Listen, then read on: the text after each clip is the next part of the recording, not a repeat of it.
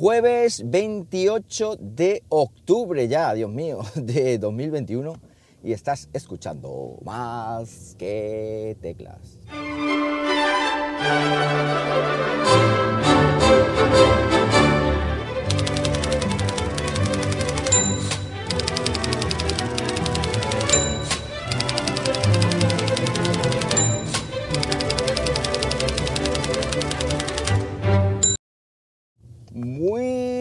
Días, las 9 y 24 de la mañana cuando estoy grabando esto y lo estoy haciendo pues como siempre, aquí en Linares, Jaén, hoy con temperatura de 12, 12,5 grados Celsius en una mañana que no, no voy tarde, ya sabéis, los jueves es mi día de entrar a una hora pues que me da tiempo a hacer más cosas y a tomarme la mañana con, con mayor tranquilidad. Eh, lo primero, primerísimo de todo, muchísimo ánimo a Emilcar, eh, muchísimo ánimo a Emilio Cano, de Emilcar Daily, Emilcar FM, ya sabéis, bueno, ¿qué os voy a contar yo? Porque seguramente todos los que habéis escuchado este podcast, o todos los que escuchéis más que tecla de hace mil años, pues desde hace dos mil años estáis escuchando a Emilio. Y es que ha tenido un desprendimiento de retina y el hombre, por lo visto, va a estar, eh, va a estar de baja en lo que a podcasting y contenido multimedia se refiere durante un tiempo Así que nada, desde aquí eh, mucho fuerza, mucho ánimo Emilio y ya verás como ya mismo te recuperas y ya mismo vuelves a darnos estas pildoritas mañaneras que, tanto nos gustan. Más cositas, ya sabéis que en YouTube tengo un canal, eso si hay algún despistado aquí en la sala que levante la mano.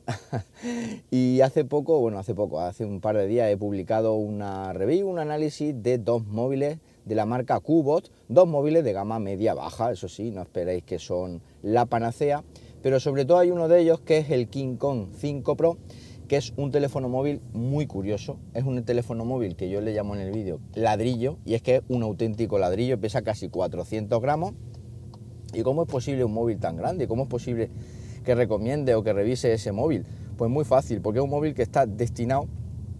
a profesionales que están trabajando pues en condiciones laborales pues, complicadas, como por ejemplo albañiles que tienen mezcla, cementos, aguas, polvo, etcétera, o bueno, profesiones que son similares, ya que es un móvil destinado para ello, es un móvil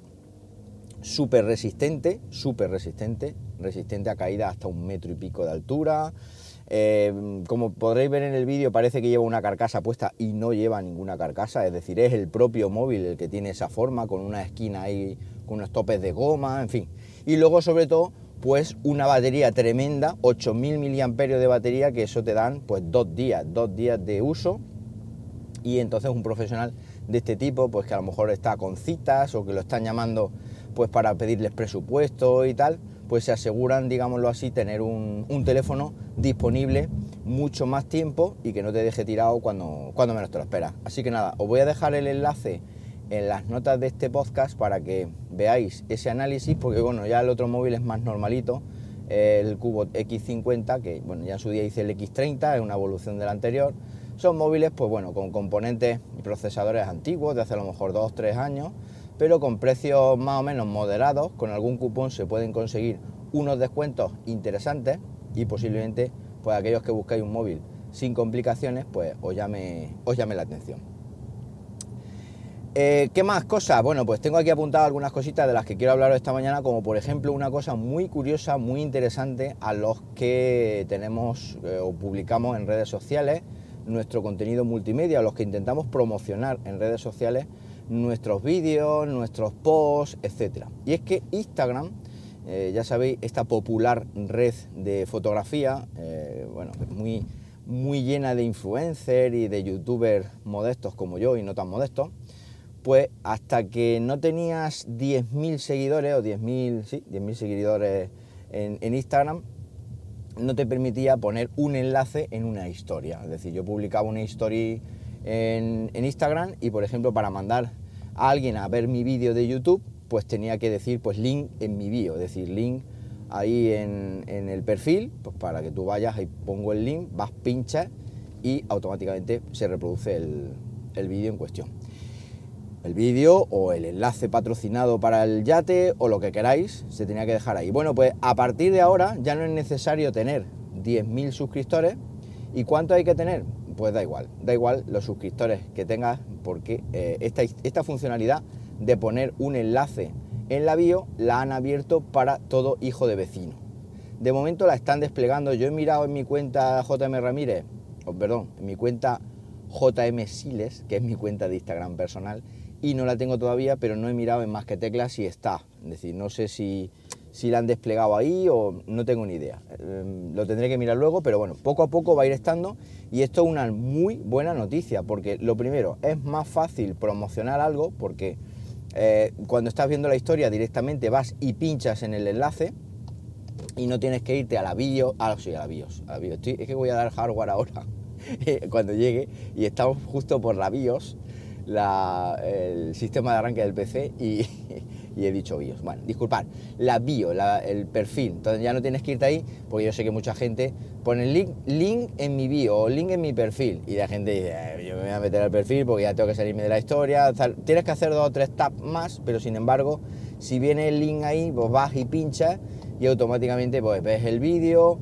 o vas directamente al enlace o lo que sea. Entonces, esto es una muy buenísima noticia pues para, como digo, los que intentamos hacernos un pequeño hueco en este mundo 2.0 y sobre todo para facilitaros la vida a vosotros ustedes, porque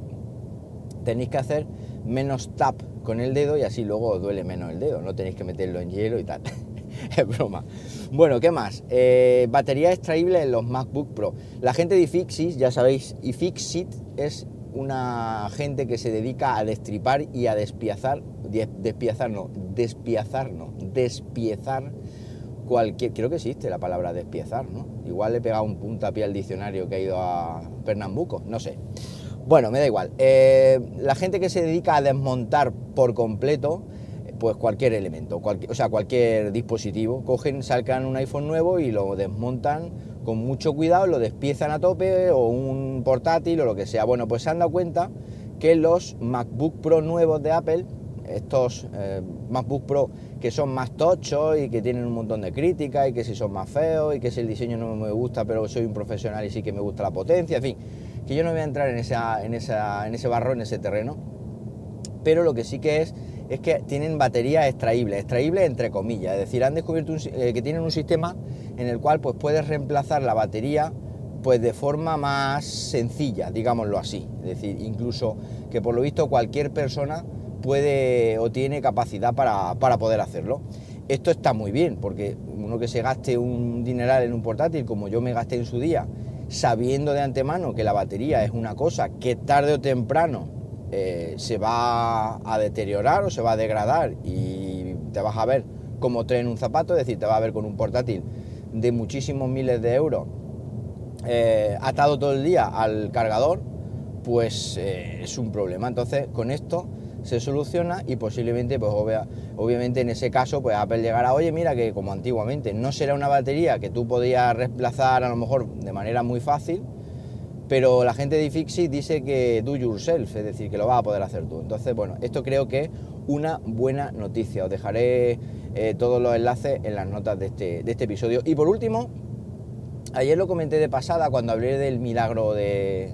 del RAID, este RAID 0 que recuperé y que por cierto la cosa funciona y ya todo ha vuelto a la normalidad, por suerte,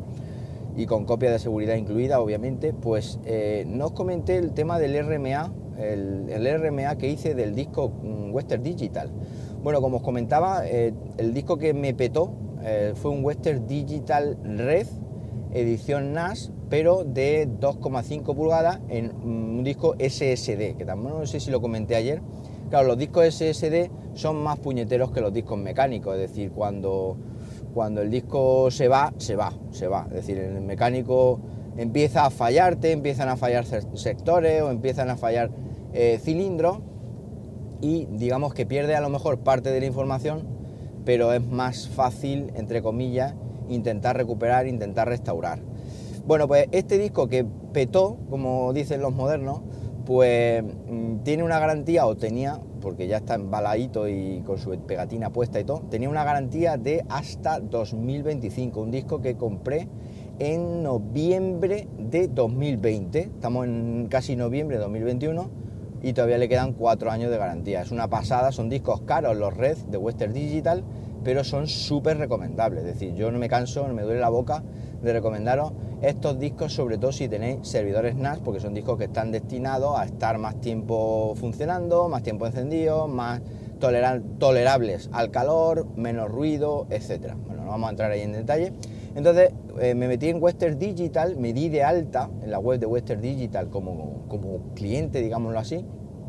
y entonces solicité un RMA. Un RMA pues quiere decir pues un, reemplazo, un, un cambio en este disco dañado. Yo simplemente fui, metí el numerito de serie, una vez que esté logado en mi cuenta, metí el número de serie del disco y automáticamente lo reconoce perfectamente, ya sabe qué disco es tal, porque todos los productos, todos los discos tienen un número de serie, es decir, un DNI de este disco, de cada uno de los productos. Y entonces, pues nada, metí ahí el este y solicité el, reemplazo. Eh,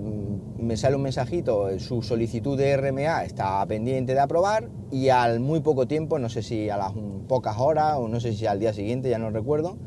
pues me mandaron un mensajito, oye, que su solicitud RMA ha sido aprobada y que ya puede usted devolver el disco con esta pegatina que tiene usted aquí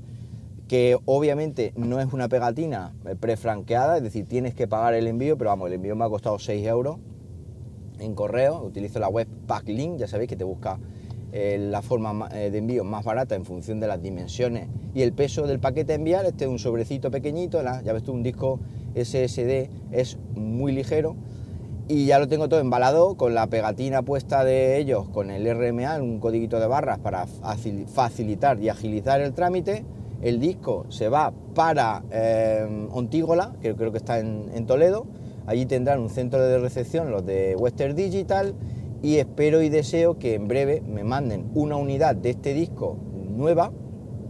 Pues para qué? Pues para tenerla guardada, es decir, no la voy a utilizar, no va a ser una unidad activa, sino que va a estar guardadita ahí por si el día de mañana falla otra vez eh, algunos de los SSDs que tengo puestos en el servidor NAS, porque además este SSD son compatibles directamente en la lista de compatibilidad de QNAP, con lo cual me garantizo que en muy poco tiempo y ya más con un RAID 1, pues el sistema Docker y el sistema de contenedores siga funcionando. Ayer metí la pata y dije que eh, en RAID 1, si se va el disco, tienes que volver a instalar Docker y a volver a reconstruir los contenedores, y eso no es cierto. Si se va el RAID 1, quita el disco, pone otro se reconstruye dicho RAID 1 y aunque ahí no haya información válida, sí que te ahorra la tarea de estar lanzando cada uno de los contenedores Docker nuevamente para que se vuelva a rehabilitar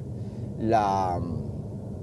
se vuelva a regenerar, como digo, o a, volver a poner en marcha todo el tema de contenedores Docker. Bueno, Fede Ratas eh, comentaba ayer con la emoción del milagro y nada más. Esto es lo que tenía pensado contaros esta mañana, ya no me enrollo más. Para cualquier cosita, ya sabéis, arroba JM Ramírez en Twitter. Y nada más, que paséis un buenísimo jueves y como siempre os digo, nos hablamos pronto, efectivamente, ¿por qué no? Venga, un abrazo.